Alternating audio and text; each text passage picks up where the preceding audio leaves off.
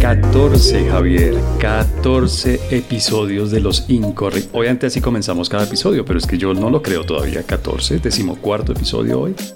Imagínese, es una maravilla. Yo estoy muy contento. Sí, no, no, yo también, yo también, pero es que es curioso, ¿no? Este de 14 episodios. ¿De qué se sorprende? ¿De, nuestra capacidad de haber insistido o no, qué? No, en realidad no, porque usted es una persona muy disciplinada y muy, muy, muy regular, es decir, muy, muy persistente, muy persistente. No mediocre, regular no en el sentido de mediocre, menos mal. No, no, no, usted tiene regularidad, usted, usted persiste.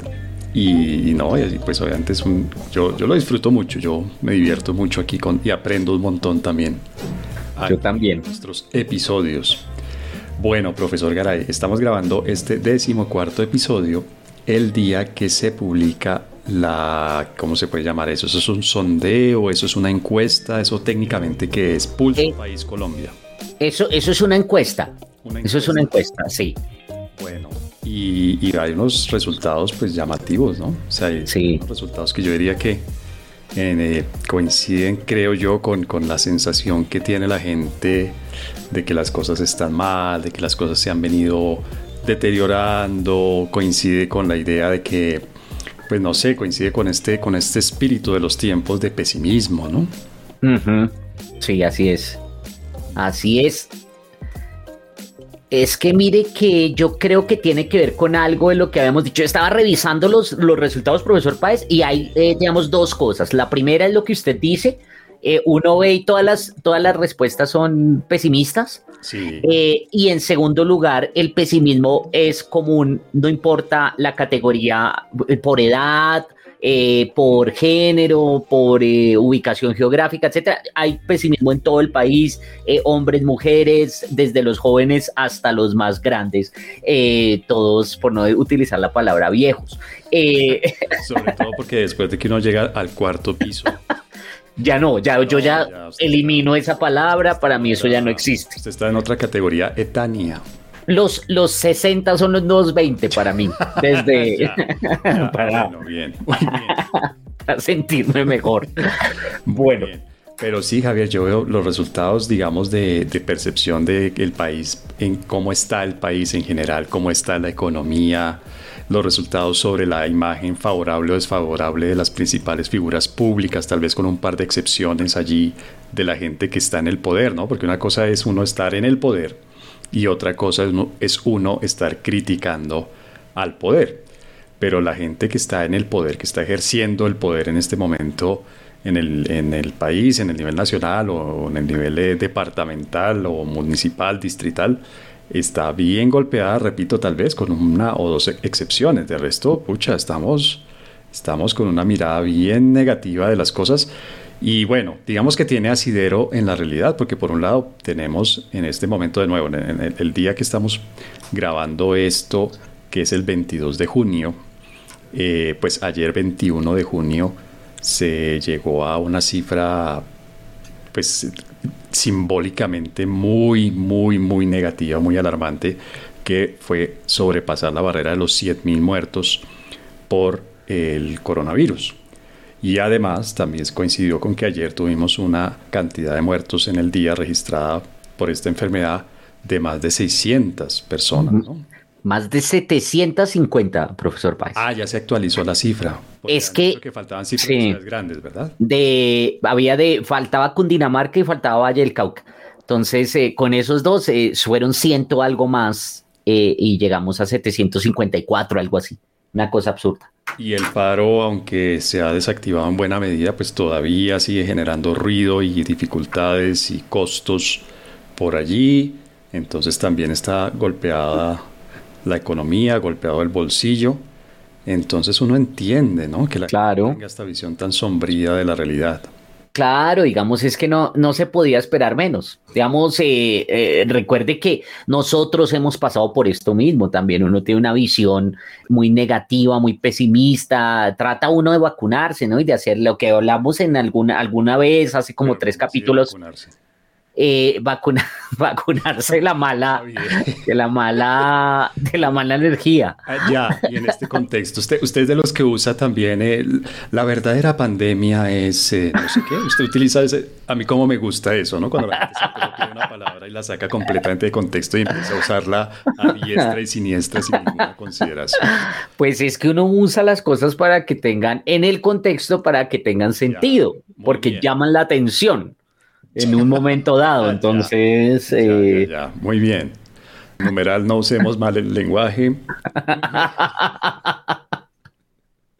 Entonces. Numeral, seguiré haciéndole la guerra a la expresión a futuro hasta el final de mis días. Tan horrible. Bueno, Javier, pero entonces, uno trata de, vacunarse, de protegerse del pesimismo generalizado. No, y, y lo, y lo, pues ¿se acuerda que hablamos de las técnicas que yo tenía para no sentirme tan pesimista, que decía, bueno, algún día va a pasar, y, pero en general, pues la gente está pesimista y pues tienen toda la razón, eh, la situación no está fácil económicamente, lo que usted dice, el tema de la pandemia, eh, además el, el, pues la situación, el entorno genera unas dificultades, es que la gente cree que digamos, hablando lo del paro y lo de las manifestaciones, ¿no? Digamos, ahí yo tengo dos, usted sabe que yo soy crítico de eso y, ni siquiera soy políticamente correcto, porque todo el mundo comienza y, es lo mismo que cuando uno habla de, del tema homosexual, ¿no? Entonces, cuando van a hacer una crítica, dicen, yo tengo amigos homosexuales, pero, y ya, y uno sabe que... Yo hago eso con los libertarios, o sea, que yo tengo amigos libertarios pero. Pero, pero. Entonces lo mismo la gente hace. Que el desprecio por las organizaciones colectivas, dentro de ellas el Estado, es un poquito exagerado. Pero entonces, el, el, y la gente hace eso, ¿no? Que, ah, es que eh, yo estoy en contra es de la movilización eh, violenta. No, la pacífica es una maravilla. No, yo sí soy, no soy políticamente correcto. Eso, esos, esas movilizaciones no tenían sentido, no tienen sentido, no van a lograr absolutamente nada. Bueno, pero eh, partes espere un momento, espere un momento, le digo lo importante, le digo lo importante, no, no, no, lo... Le sonó la campanita, esa campanita suena cada vez que Javier Garay dice algo que está equivocado. Entonces usted dice que las manifestaciones no tienen sentido y que no... Sí, eso no, eso no. Digamos, podríamos hablar de eso después, pero lo que sí es cierto es que han generado dos efectos eh, importantes. El primero, claramente, hay un incremento de los casos, hay de contagio, hay dificultades económicas, etcétera. Hay personas que dicen, bueno, pero es que el tema de los incrementos de los contagios no es solo por las aglomeraciones y las manifestaciones. Puede ser, puede ser. yo, yo, yo, yo, basado en cosas que he leído de gente que sabe de virología.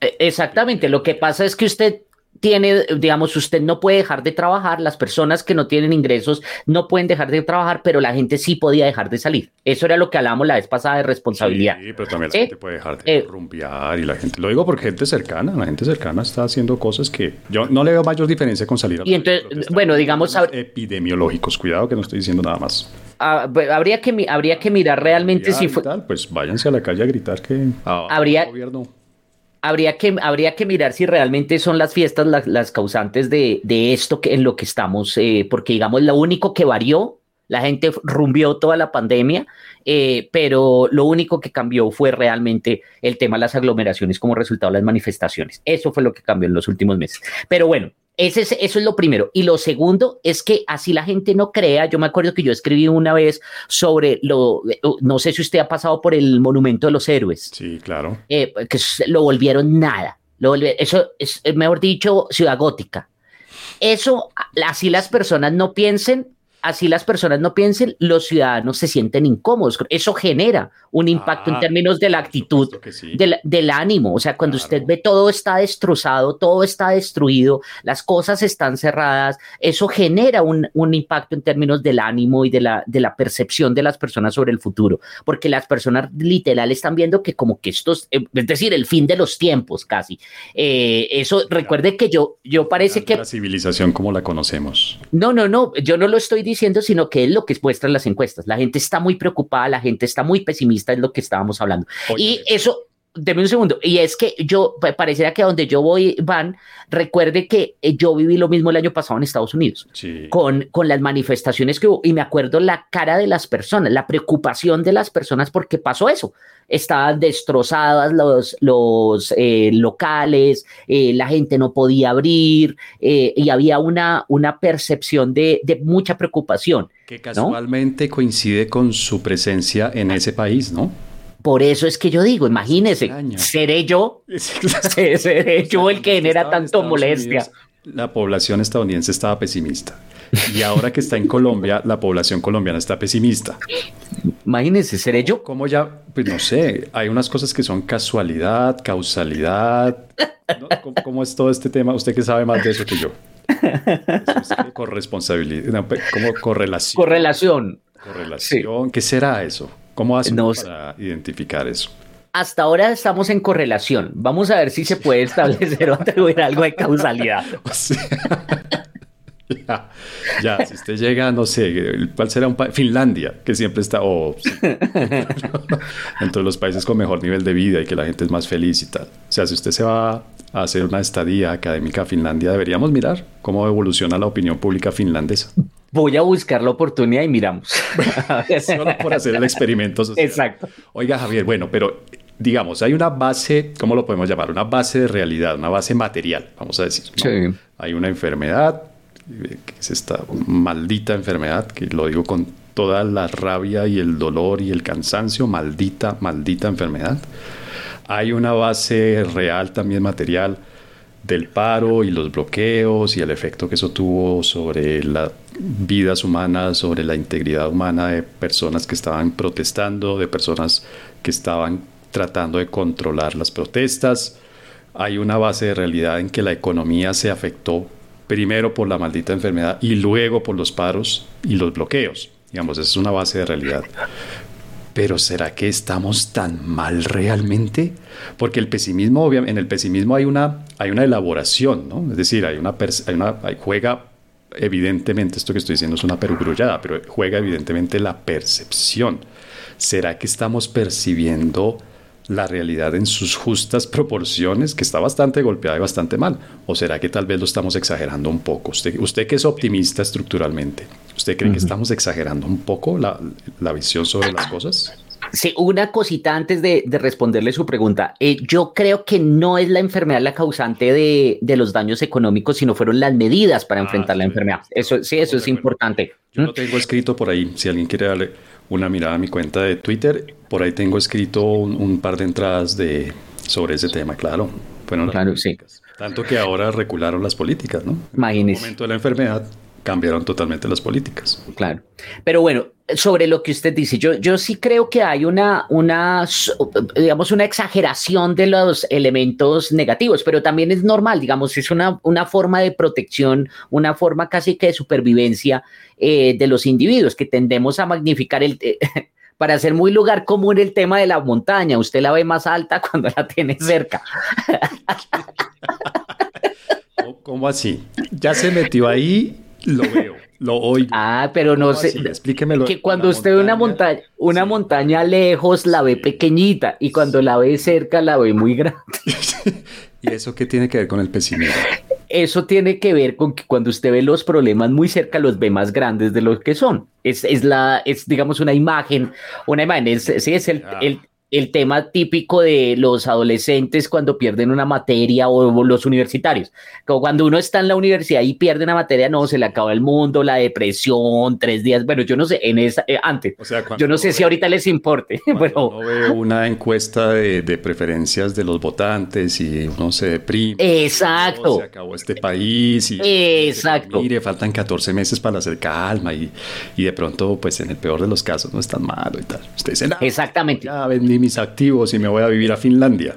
Exactamente, exactamente. Entonces uno lo ve más, más, como está tan cerca y ahorita pues, no se ve final, digamos, no, no se ve el final de la enfermedad, eh, no se ve eh, final de esta situación de polarización, radicalización. Termine, porfa, pero le digo, sí se ve el fin. Yo sí estoy viendo, de nuevo, yo que soy el pesimista normalmente aquí, yo sí estoy viendo la luz al final del túnel, pero discúlpeme que lo interrumpí. Sí, no, eh, eh, lo, que estoy diciendo no es que yo sea el pesimista, porque a mí me, yo sí estoy muy optimista. Yo ya se lo dije la vez pasada, hace dos capítulos le dije, yo no, no, ya no veo la, situación tan oscura, pero sí sé. Gane el que gane la presidencia en las próximas elecciones, yo soy optimista. Este no, eso no. Yo mejorando sí o sí.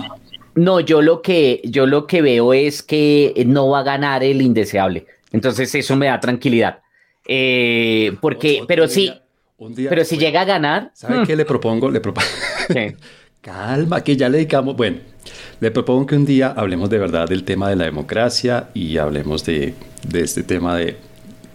Vamos a ponernos un poco, no sé cómo decirlo, extremos.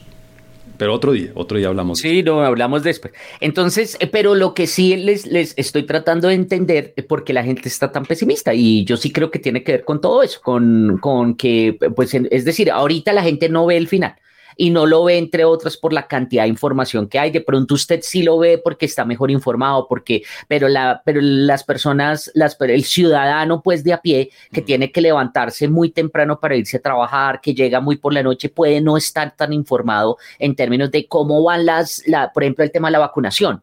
Eh, cuál es el efecto. Y lo que sí tiene es un bombardeo constante de noticias, de dudas, etcétera, eh, que ahorita seguramente vamos a hablarlo. Eh, no, ya ahorita, hace dos días o desde hoy, están con el drama que porque se acabó Pfizer y entonces ahora colapsó pues el sistema de vacunación en Colombia. No, en una semana se soluciona seguramente.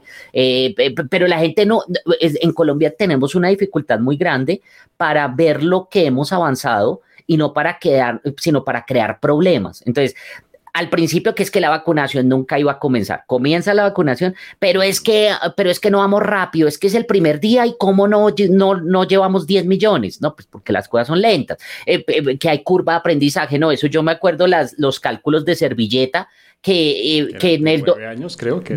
sí, que que más o menos para el 2100 íbamos a tener todavía el 3% de la población, o sea, una cosa así.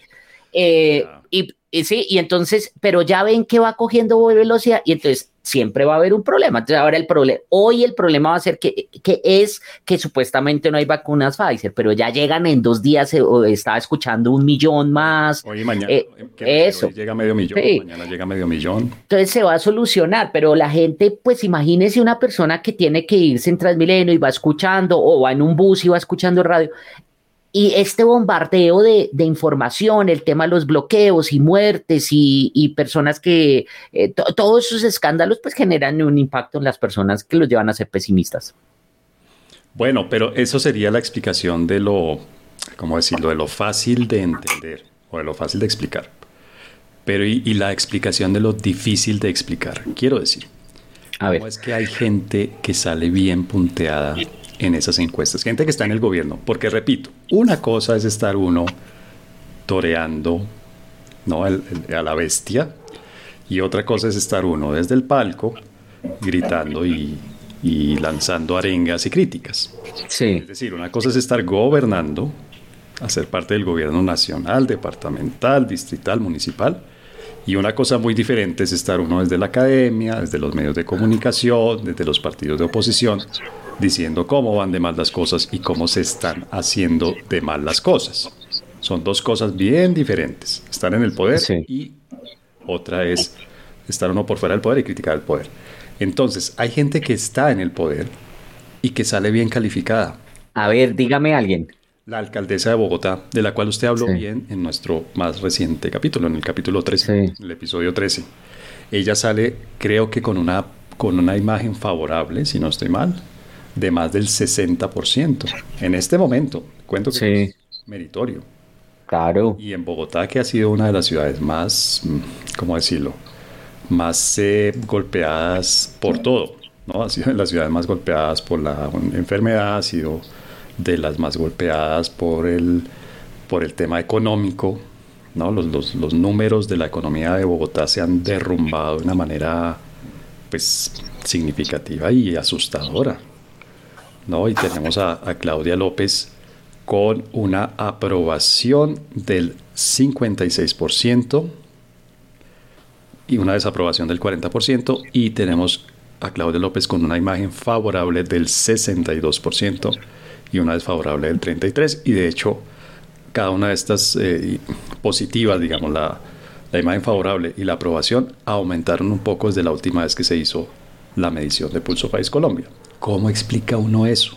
¿Cómo, cómo es que en Bogotá los bogotanos, bueno, me imagino que esta, en esta encuesta igual se le, se le pregunta a la gente de todo el país, pero digamos, ¿cómo es que uno explica que la gente tenga una buena visión y haya mejorado la visión de alguien que está en el poder desde la última vez que, hicieron esta medición? Eso es raro. Sí, pues, claro.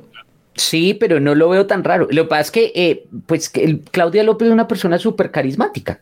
Entonces eh, eh, genera, pues usted mismo lo dijo, yo soy un súper crítico de Claudia López y sin embargo hay cosas que me parece que, lo, que hace bien, a veces tiene sentido cuando usted la escucha, ella tiene una capacidad de convencimiento, ella articula muy bien las ideas, aunque esté equivocada, pero en algunas cosas, pero, pero articula muy bien las ideas. Y lo segundo es que me parece que ella es una política muy hábil. Ella, ella, yo creo que es la política más hábil que tenemos en este momento en Colombia, eh, porque ella, a ver, ¿qué es un político? El político da gusto a lo que la gente quiere escuchar. Y es muy difícil darle gusto a todo el mundo en eh, todo momento. Pero ella, ella tiene una habilidad para darle gusto. Yo no sé si a todo el mundo, pero sí a los grupos, a, grupos mayoritarios en diferentes sectores en casi todo momento.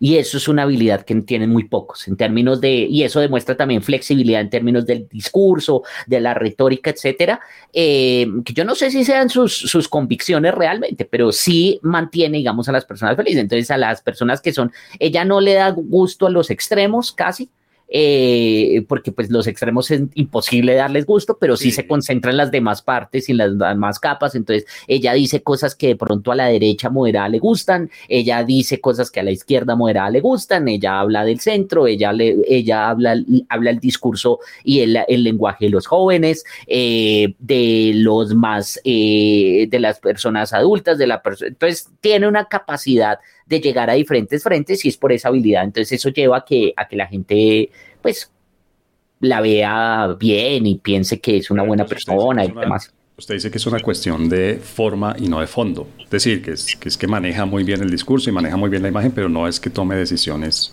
que sean correctas, digamos. Pues eh, yo creo que más que correctas, ni siquiera sé qué, qué decisiones. Yo tengo, digamos, yo lo, lo, lo, escribí alguna vez, el, nosotros estamos acostumbrados a ir haciendo la evaluación es en, casi que en tiempo real, ¿no? De los mandatarios. Y ahí creo que hay una equivocación porque hay un rezago muy grande de lo que hace un mandatario frente a los resultados de lo que hizo. Entonces, hoy, por ejemplo, todo lo que está pasando con Claudia López es resultado de las gestiones y de lo que se decidió en el gobierno de Peñalosa. Eh, vamos a ver en un futuro qué es lo que hizo Claudia López. Ahorita yo no veo realmente de las cosas que uno puede mirar de la gestión de, Claudia López, pues uno no ve realmente eh, decisiones en materia de seguridad. O sea, seguridad está terrible. Yo no sé si usted ha salido, yo he tenido que salir varias veces eh, y, de verdad esta ciudad da, da miedo. ¿no? Es una ciudad con, unos niveles de... El otro día me rodearon una cantidad de muchachos en, bicicleta eh, y hacían maromas. ¿El día de su cumpleaños? No, no, no, no, ese día no, ese día no, ese día. Que ha sido una, me estaban celebrando, me estaban celebrando. De celebración. Entonces, eh, no, lamentablemente no fue así. No, no, pero sí hay, sí hay obviamente sí hay datos de lo que llaman de seguridad objetiva y de seguridad subjetiva que muestran que hay un deterioro en ambas, ¿no? Más sí. En la subjetiva que en la objetiva, pero igual en la objetiva hay una, un deterioro grande de la seguridad en, Bogotá. sí, pero, pero pues sí, pues digamos, no sé, Javier, no sé por qué no. En parte, en parte me convence su explicación, pero hay una parte en, donde no sé que hasta dónde llega el hecho de que la gente no tenga empleo, el hecho de que la gente esté muy mal económicamente, el hecho de que haya tantos muertos por esta enfermedad en Bogotá, el hecho de que tengamos la ciudad como usted la ha venido describiendo y todos los días oímos que hay un bloqueo, una manifestación todos los días, que mm. ya incluso no tienen que ver con el paro directamente, ¿no? Hay mm. bloqueos en Transmilenio todos los días, todos los días estoy oyendo yo por la mañana que en alguna alguno de los portales o en algún punto de Transmilenio hay una manifestación y el servicio interrumpido. Y bueno, la lista es larga. Entonces yo no sé si la gente se deje, se deje, como se dice aquí en Colombia, se deje comer a cuento. Pues es que, pues pareciera. muy bonito y le diga lo que diga, pero pucha, si uno está llevado, uno está llevado. Y está tan llevado que uno ve la cosa en la encuesta. ¿no? Pero por eso es que la, pero imagínese que en la misma encuesta ve que parece que sí se dejan comer cuento, porque la, otra explicación sobre eso en particular, profesor Páez, es que fíjese que la figura de Claudia López es tan hábil que ha logrado crear toda una, como nos gusta decir ahora, narrativa, ah, según la cual se... Ah. Esa me encanta. O sea, usted hoy vino a picarme la lengua. Pero esa, esa palabra es muy, muy, muy, muy buena. ¿Cómo para qué? Para todo. Exacto. O sea, que no sirve para nada. no, sí sirve. para todo. Yo hace poco me leí el libro, un libro de un premio Nobel de Economía que se llama Narrativas Económicas. Muy bueno. Se lo recomiendo, se lo recomiendo. Ya, ya, ya. ya. Pero bueno, el. Palabra. Entonces, el. Son palabras, perdón, paréntesis, son palabras caníbales. Son palabras que se comen, o sea, que hacen desaparecer las otras palabras que hay más precisas con significados cercanos. ¿Mm? De esos tenemos varios ejemplos. Aplicación. O sea, de un momento a otro, aplicación se empezó a usar con el significado que tiene en inglés y se acabó solicitud, se acabó postulación, se acabó. Bueno, aplicación de la ley, que es una cosa que, aplica, aplican restricciones. No sé O sea, es una palabra que termina, a la que termina dándosele 20 significados o 30 significados y todas las otras palabras que tenían un significado preciso desaparecieron. Desaparecen. Y con narrativa pasa lo mismo. Y normalmente en la narrativa se habla a futuro, que esa es linda. A futuro, o sea, ya no es en el futuro, para el futuro, hasta el futuro, no, a futuro. Ni sé de dónde salió esta porquería. Pero bueno, no Pero bueno, yo eh, intencionalmente, intencionalmente estaba eh, hablando de las narrativas, eh, que según la cual ella es artífice de todo lo bueno y cualquier cosa que pase mal es culpa de los demás. Ah, Entonces, esa, ella tiene esa habilidad y eso parece que la gente le cree. ¿Sí me entiende? Entonces, y porque yo, y esa es otra cosa que puede ser ya de la actitud y de la gesticulación y demás, lo dice de manera contundente. Sí, sí, sí. Sí, y eso, en la contundencia, cuando usted está gritando y cuando usted lo dice de frente y cuando usted mueve la mano, tal, eso puede ser que genere mayor credibilidad. Entonces, lo que estamos viendo en la encuesta puede ser eso, que la gente realmente le cree y dice, oiga, sí, es que eh, pobrecita, ella todo lo hace bien, pero es todo lo que le sale mal es por culpa de los demás, no por culpa de ella. De pronto es eso. Pero yo creo también que hay un, em, hay un límite para eso. O sea, usted no puede vivir del cuento, del mismo cuento toda la vida. ¿Me explico? Usted tiene que irlo renovando, tiene que irlo eh, variando, tiene que irlo ajustando, tiene que irlo cambiando. Usted no puede vivir de la misma excusa toda la vida, ¿no? Mm. Pues, hombre, habrá gente que se pregunta, bueno, entonces ¿para qué, ¿para qué elegimos a una víctima? Una víctima de las circunstancias, una víctima de las decisiones de los demás, una víctima del clima, una víctima. No, elegimos a una mandataria, no a una víctima. ¿Mm? Sí. De gobernar, ¿no? Claro, no, yo estoy de acuerdo, pero, no sé si esa sea la visión que tiene la gente, no sé. O sea, pues parece que no. ¿Sí me entiende? Yo, yo estaría de acuerdo, yo, yo diría que no es una estrategia sostenible en el tiempo, pero hasta ahora le ha funcionado. Bueno. Y le ha funcionado. Mm. Pues sí, pero sí, pues ese es uno de los, de los resultados que llaman la atención en esta encuesta porque va un poco en contra, o mucho en contravía, muy en contravía de los demás resultados. Esa es la encuesta de percepción que tenemos de cómo va el país, de cómo lo están haciendo los gobernantes y también un minutico tal vez antes de terminar este segmento sobre las figuras políticas ¿no? Entonces uno ve a la gente de centro, esta coalición de la esperanza que tiene unos resultados positivos en la relación imagen favorable-desfavorable, la mayoría de ellos, de los integrantes de la coalición. Uno ve que el presidente, el expresidente Uribe, tiene una imagen desfavorable muy alta, una favorable pequeña, que eso es una tendencia que ya lleva varios años, pero que en este momento ya llega a unos niveles llamativos. Y sí, pareciera que la gente la gente está cansada, está cansada de una opción, me parece a mí, de un, de un lado, digamos, del espectro político que, pues, que es el que está en el poder y que es el, lado que está cercano al poder en este momento. y que obviamente tiene que correr con el costo de la realidad, lo que está sucediendo en la realidad.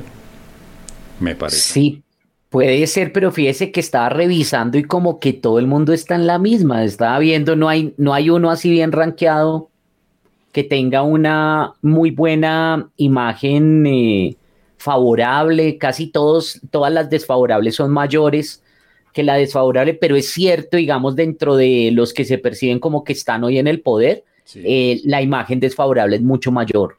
¿Sí? Todos, digamos, sus aliados o secuaces según su posición ideológica. otra expresión linda, que hace sentido, que tiene, tiene, sentido. que tiene sentido porque pues, es la gente que está en el poder y es el desgaste normal del poder y es el desgaste que en esta en estas circunstancias extraordinarias es extraordinariamente alto. Sí. Bien, bueno, pues con eso concluimos nuestro primer segmento de Los Incorregibles, capítulo 14. Los Incorregibles. Bueno, profesor Garay, segundo segmento de Los Incorregibles, capítulo 14. Eh, vacunas. Empecemos hablando muy, un par de minutos sobre las vacunas. Va muy bien la vacunación. Muy bien. Muy mm. bien. Yo recuerdo que en algún momento el propio gobierno, el ministro de Salud, había dicho que el nivel de vacunación, el, el, ritmo, el nivel de vacunación, la meta era que llegara a 250 mil vacunas cada día. Así es. Llevamos ya creo que un par de semanas en las que estamos por encima de 300 mil vacunas diarias. Así es. Eso está funcionando muy bien y de hecho, pues eh, tenemos que decirlo, eh, tanto usted como yo, pues hemos sido beneficiarios de esa aceleración de las vacunas, ¿no? Usted sí. nuestra primera dosis y bueno. Pues, sí, no, no eso, es, eso, ha sido, eso ha sido muy bueno y también hay que reconocer, profesor Páez, la gente puede buscar el capítulo en el que hablamos de eso Efectivamente, profesor Páez, em, yo creo que hay unos, hay unos elementos bien, bien importantes ahí y que tenemos que reconocer. El, seguramente nuestros oyentes encontrarán el capítulo en el que fuimos muy pesimistas y que decíamos, no, eso nunca va a terminar, esto no, nos sentimos mal y demás. De nuevo, uno ve las cosas eh, muy cerca y entonces se magnifica, pero efectivamente, menos mal, en esto no estábamos en lo correcto, estábamos equivocados, así como muchas personas, pero fíjese que también esto me acuerda, me, escuchándolo, me acordó de eh, cómo buscamos excusas para quejarnos. Entonces, está aumentando la, la, vacunación y entonces ya la gente está diciendo que es que está muy desordenado, que por qué no aparecen en mi vacuna. O sea, ya tienen la vacuna, ya los vacunaron, pero entonces se quejan que porque yo no aparezco y me tocó ir porque me enviaron un mensaje de WhatsApp. Pues mejor, que qué bueno que, sí, que sea una cuestión. Bueno, sí, pero también, eh, pues yo sí quisiera ver algún día cuánto cuesta, cuánto costó mi vacuna, el sistema, quiero decir. No. Sí, bueno. creo que hay digamos. un billetico que. Mm, mm. Pero si ve, si ve, ahorita ya vamos a comenzar a decir que entonces vamos a, o sea, que se vayan a la cárcel porque, porque pues, malgastaron. Sistemas que uno esperaría que funcionara mejor y todo, sea lo que sea, estamos a un ritmo extraordinariamente muy bueno, de vacunación. 300 mil diarias es un nivel muy bueno. Es decir, hay números horribles, 100 mil muertos, 100 mil muertos en lo que llevamos de pandemia 700 y tantos muertos diarios, son números horrorosos, pero al mismo tiempo tenemos números muy positivos que son estos de la vacunación. Y cuando uno mira además el, desglose por edades de la gente que está muriendo, se da cuenta de que las vacunas sí están surtiendo efecto, porque por ejemplo ya los números muestran que no son las personas de mayor edad las que más están enfermándose gravemente y muriendo. ¿No? Exactamente. Ni el personal médico. Ni el, tiene toda la razón, ni el personal médico. Entonces, sí, sí. Y, de hecho, pues mis cuentas eh, personales, digamos, es que yo en un mes largo, pues ya, ya estaría con un nivel de protección tal que me permitiría retomar la vida licenciosa y desordenada que suele que llevaba yo hasta la pandemia, hasta que comenzó la pandemia. Sí, exactamente, me lo imagino, me imagino. salvaje, pues que no vamos a discutir aquí porque pues esto es una audiencia familiar, yo me imagino. Hay más de un adolescente que escucha los incorregibles. Muy bien, bueno, profesor Garay, y otro tema que estuvo sonando recientemente son los 50 años de la guerra contra las drogas. Sí, su tema. Mi tema, ese es el tema en el que yo normalmente trabajo en la academia. Y ese tema se mencionó esta semana porque se cumplieron 50 años de un discurso que dio el presidente estadounidense Richard Nixon en el que hablaba de, la, de las drogas como el enemigo público número uno. Mire que hay una cosa curiosa. Realmente Nixon nunca utilizó la expresión guerra contra las drogas o lo, guerra, o sea, no utilizó la palabra guerra en ese discurso. Sin embargo, hay cierto consenso en que ese discurso fue una declaración de la guerra contra las drogas, del inicio, digamos, de esta ofensiva, que, creo que sí fue la palabra que utilizó Nixon, de esta ofensiva de Estados Unidos contra las drogas. En realidad, la relación de Estados Unidos con la prohibición de las drogas y todo llega, comienza en el siglo XIX, es una historia larga, pero fue este discurso de Richard Nixon, que, quien era presidente en ese momento, y que estaba muy preocupado porque eh, había aumentado significativamente en Estados Unidos el consumo de heroína y habían aumentado también las em, sobredosis y las muertes. Y también había, Nixon hizo una relación que es bien discutible entre el aumento de uso de drogas y la criminalidad que en ese momento había en Estados Unidos, pero finalmente era su visión de sociedad y de hecho eso fue lo que le permitió llegar a la presidencia. Nixon llegó, entre otras eh, razones, entre otras narrativas, razones, con el discurso de seguridad, seguridad ciudadana. ¿no? que era, era una de las preocupaciones que tenían algunos estadounidenses en ese momento, porque había niveles de criminalidad altos. Y bueno, en todo caso, Nixon conectó, relacionó el consumo de drogas con la criminalidad y finalmente terminó diciendo que el consumo de drogas era eh, el enemigo público número uno. En realidad se refería sobre todo a la heroína, que era la droga que en ese momento más estaba afectando a la sociedad estadounidense. Las drogas tienen unos ciclos, funcionan como, y muy entre comillas, como una especie de epidemias. Es decir, las drogas se van poniendo de moda, las drogas, llega una nueva droga y desplaza en el mercado a la droga anterior, en las preferencias del consumidor y tal. En ese momento, la droga que estaba teniendo un consumo muy alto en ese, en ese momento, hace 50 años, era la heroína y era esa la preocupación principal de la sociedad y del gobierno estadounidense. Estaba leyendo ahorita que, que usted mencionaba, estoy leyendo un libro de Angus Deaton, que creo que fue el que recomendé la vez pasada, eh, y me he demorado bastante leyéndolo porque estaba muy poco juicioso leyendo en estos días. Y ahí mencionan y hacen el, relatan además el, esas oleadas y esas epidemias efectivamente hablan, eso sí, sería interesante verlo porque ellos omiten esa, esa epidemia de, los años 70, porque ellos hablan de la primera epidemia del consumo de opioides en general eh, a finales del siglo XIX y hablan de la segunda oleada, eh, la que se está viviendo desde 2014, 2015. Ah, sí, se saltan una. Sí, por eso, interesante. Cada, oleada ha sido diferente, digamos, la intensidad, la, la cantidad de gente a la que o la proporción de la población a la que afecta y todo ha sido diferente. Pero sí, efectivamente en el siglo XIX, después de la guerra civil estadounidense, porque durante la guerra civil se utiliza, es que este me pica la lengua, claro, a mí este tema me apasiona, entonces tiene que interrumpirme, profesor Garay, porque si no vamos a aburrir a la gente que nos está escuchando. Pero simplemente un datico. No, hágale. La primera epidemia que hubo de uso de heroína y de morfina se derivó de la guerra civil estadounidense en la, de la guerra de secesión. Usted conoce muy bien, pues usted conoce muy bien la historia de Estados Unidos. Y en esa guerra eh, se utilizaron la heroína, sobre todo la, perdón, primero históricamente está la, la morfina, luego la heroína, se utilizó como anestésico. Y eso fue un, una revolución, un salto cualitativo en la medicina de unas dimensiones que yo creo que vale la pena a eso dedicarle, dedicarle otro espacio, por supuesto que es muy largo. Y es que por primera vez se podían realizar, se pudieron realizar operaciones, cirugías de guerra, que usted se podrá imaginar lo bonitas que eran, ¿no? Amputaciones, estamos hablando de amputaciones y este tipo de cosas, por primera vez se pudieron realizar con un anestésico, es decir, por primera vez a una persona, a un soldado al que había que amputarle un brazo o una pierna, se le podía hacer ese horrible procedimiento sin que la persona sintiera el dolor mientras le realizaban el procedimiento. Pero de allí hubo muchas personas que terminaron enganchadas, que terminaron utilizando después del uso médico la heroína y la morfina, la morfina y la heroína. Y bueno, la historia, pero sí, esa fue la primera epidemia del siglo XIX, pero yo diría que la segunda fue durante el gobierno de Nixon, pero de nuevo, en esto, como en mucho, como en nuestro primer segmento, hay mucho de percepción. Claro. ¿no? ¿Qué tan graves son las drogas? ¿A qué tanta mm. gente realmente está afectando frente a otras cosas, no?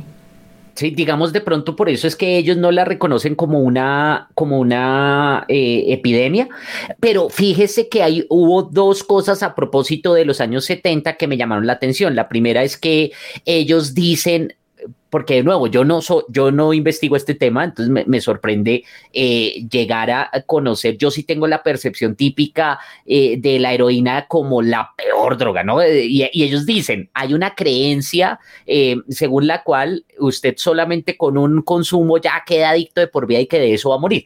Y no necesariamente es así, y lo, explican ahí muy bien y dan como si es muy intenso el, efecto, es decir, fácilmente, si es fácil volverse adicto porque el, efecto es muy intenso y muy placentero. Es mucho más adictiva que otras drogas, vamos a decir. Sí, sí, eso. Y hacen una explicación de por qué algunas personas dejaron de consumir fácilmente a propósito de la guerra del Vietnam.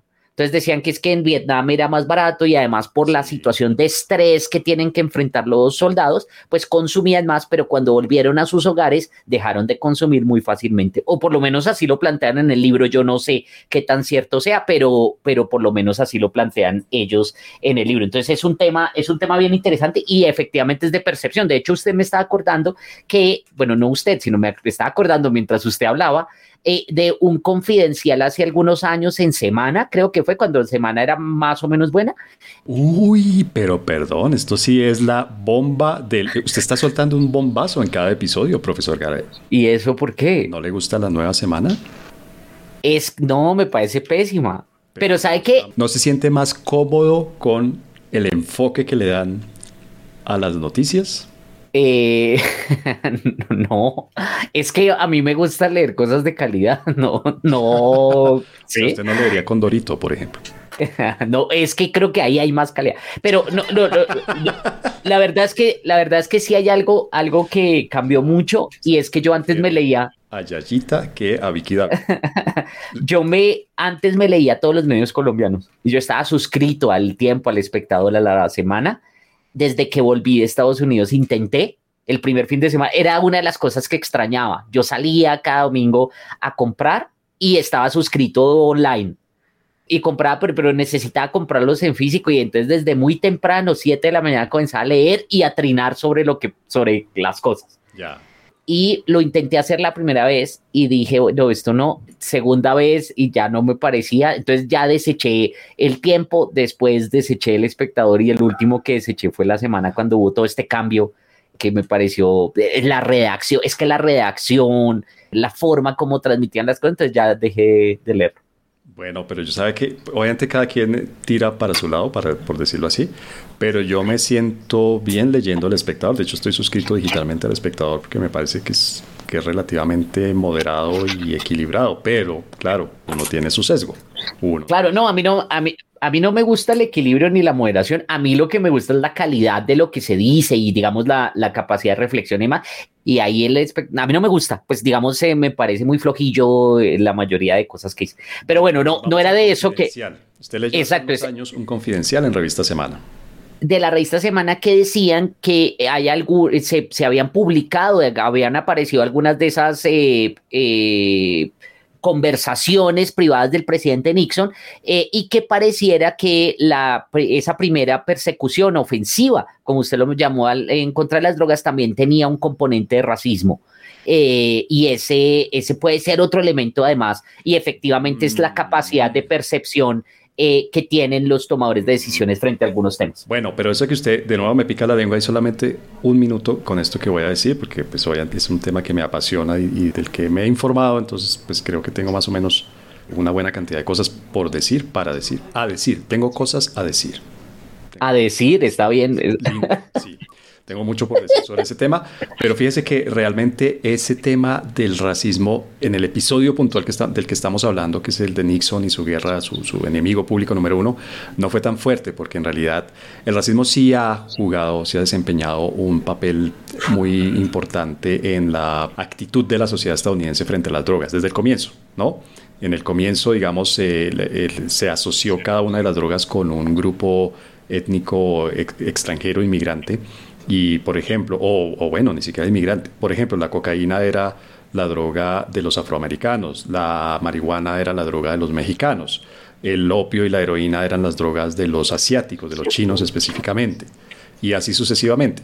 Pero en la, época de Nixon yo creo que en ese episodio, en ese momento puntual, el racismo no fue un factor eh, fundamental. Sí lo fue más adelante, por ejemplo, con, eh, con Reagan, cuando él, sí que utilizó la palabra guerra, cuando él relanza, vuelve y le declara la guerra a las drogas, ahí sí el racismo juega un papel importante porque había una forma de de cocaína que estaba empezando a, a, usarse mucho en Estados Unidos, que volvió a aparecer la cocaína en Estados Unidos con dos presentaciones. Una era el crack, que sí era la droga de los pobres de las calles, sobre todo de los afroamericanos, y apareció la cocaína propiamente dicha como tal, ya que estamos usando expresiones bonitas. La cocaína como tal, la, cocaína propiamente dicha, que era droga de gente blanca y exitosa y completa y tal. Entonces mucha gente dice que la ofensiva que hubo contra las drogas y la política tan dura que tuvo Reagan, tanto exterior como interior, sobre todo interior, frente a la cocaína sí tenía mucho de racismo. Con lo de Nixon tengo mis dudas. La verdad creo que el racismo no jugó tanto porque en realidad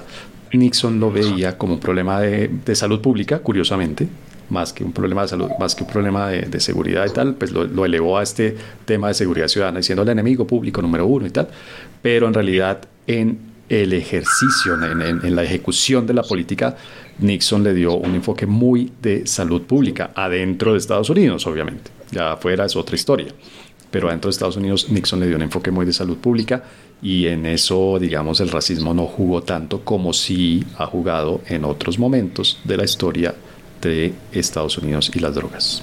Sí, habría que mirarlo, no sé, pero entonces me acordó de esa, de ese confidencial y efectivamente, pues no, digamos, ¿y usted cómo ve esa guerra contra las drogas? Yo le digo de una vez mi, mi visión así radical como siempre, eh, que es un absoluto fracaso, es una pérdida de tiempo, de recursos, eh, de absolutamente eh, todo y pues digamos tiene todas las de perder, no, no creo que vaya a funcionar nunca ninguna aproximación para enfrentarla, ¿no? Digamos, ese es un tema, pero usted cómo lo ve que es estudioso el tema. Pues yo lo veo algo similar a lo que usted dice, pero no estoy seguro de que haya una alternativa que sea, como decirlo, que esté exenta de grandes costos. Si me explico, cualquier alternativa que se plantee puede ser mejor que esta, en eso estamos de acuerdo. O bueno, varias de las alternativas que se plantean pueden ser mejores que esta de la prohibición que tenemos hace más de un siglo, pero el diablo está en los detalles. Sí. ¿Cómo se hace? ¿Mm?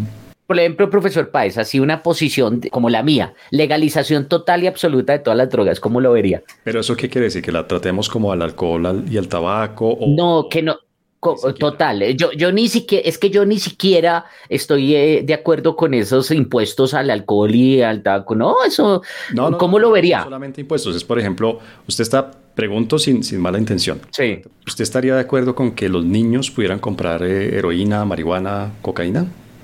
Sí, digamos que. De edad, por ejemplo. Que no, hay, que no haya esas restricciones estatales, no porque son familiares, digamos. Yo, si usted me pregunta, si usted me pregunta... Profesor eh, le puedo preguntar. Profesor ¿usted estaría de acuerdo con Si usted me preguntara directamente... A la farmacia y comprar cocaína. Si usted me preguntara directamente eh, eh, si yo lo haría con mis sobrinos o si estoy de... Pues no, porque a mí no me parece, los niños no deben ni consumir licor, ni deben, pero si usted me dice que la prohibición y la regulación debe ser estatal, pues me parece ineficiente, entre otras, porque no funciona.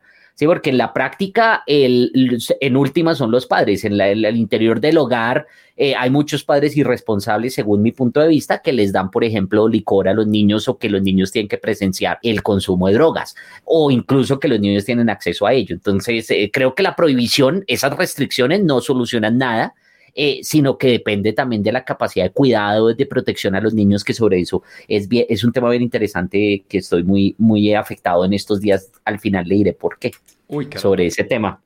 No, pero mire, yo creo que sí hay una, ¿cómo decirlo?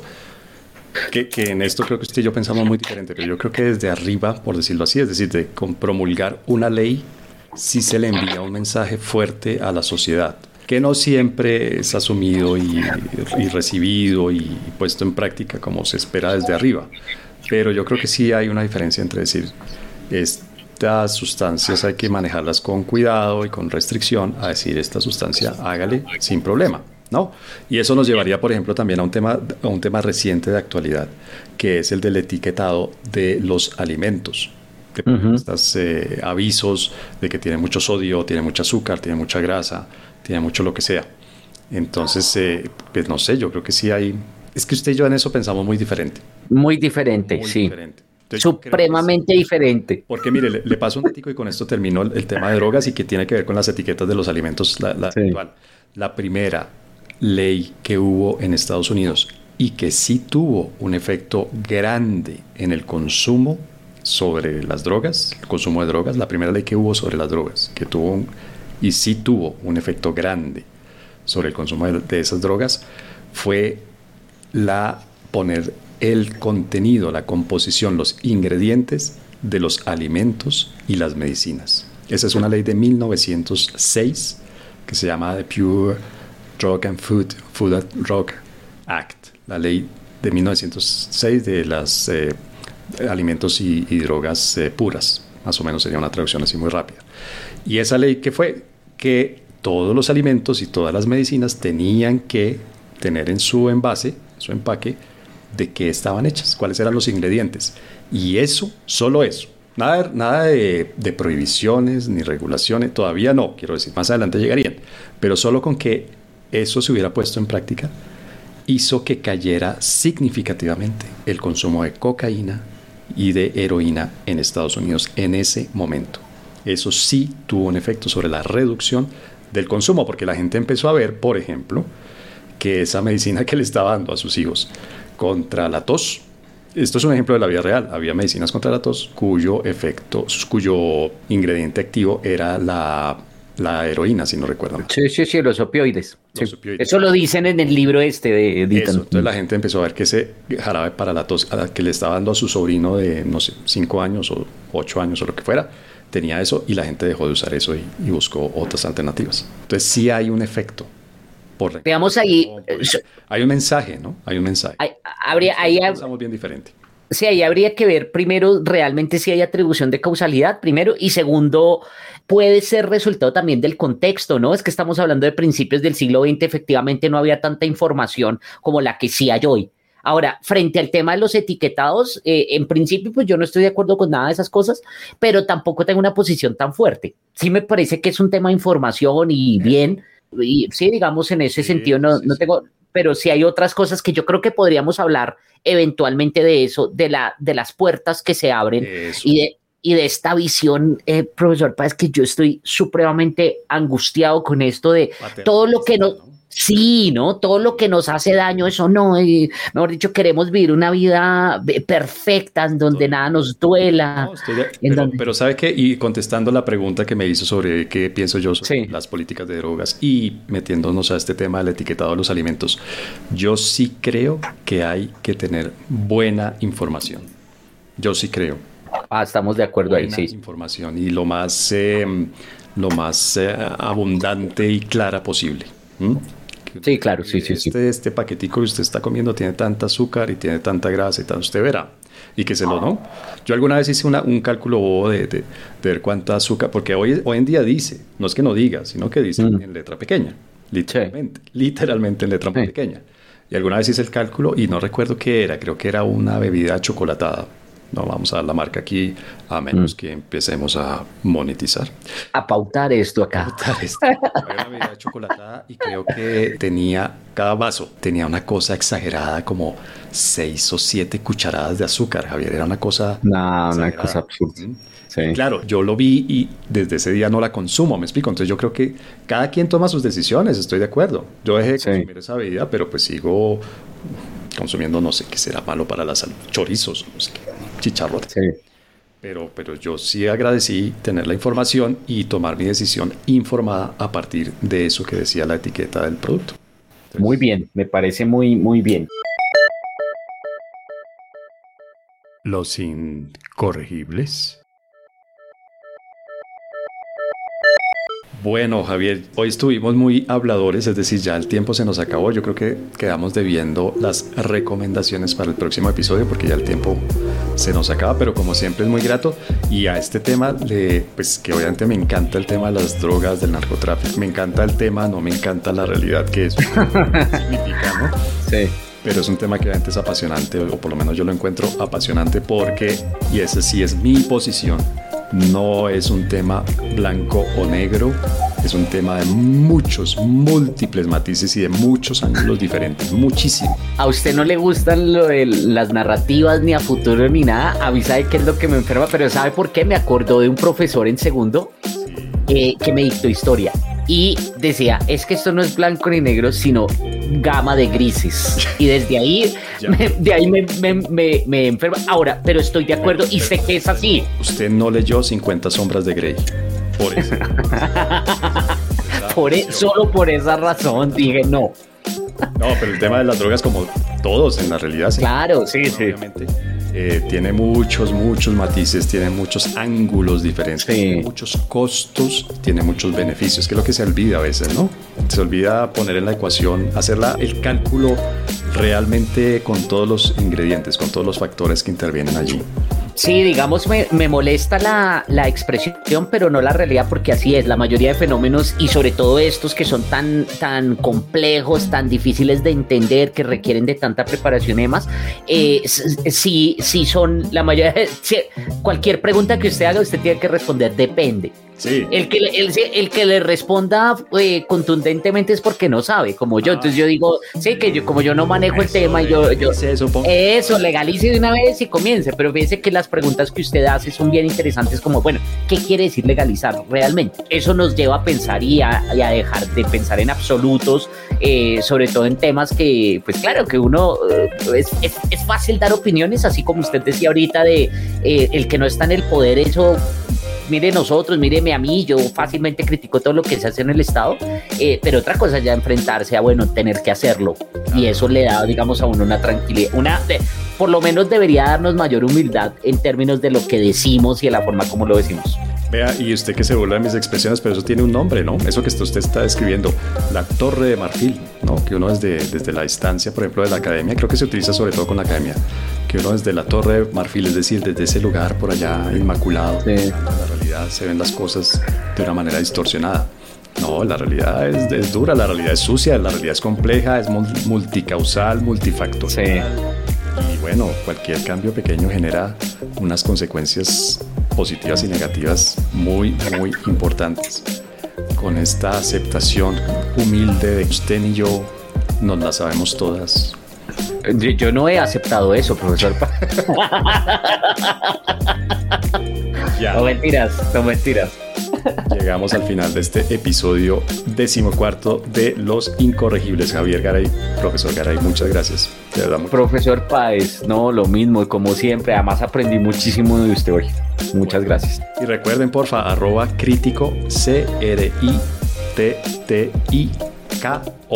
Arroba, las I son latinas, arroba crítico y arroba capu73, capu73. Cuéntenos cómo les parece este, este episodio y los demás de los incorregibles. Cuéntenos qué hacemos bien, qué hacemos mal. Cuéntenos, por ejemplo, cuéntenos cuál es su incorregible preferido, ¿no? No, no me gusta eso. Pero recuerde que, siempre hay. O hay gente que es de Beatles, hay gente que es Rolling Stones, hay gente que es Windows, hay gente que es Apple, hay gente que es Garay, hay gente que es Spice.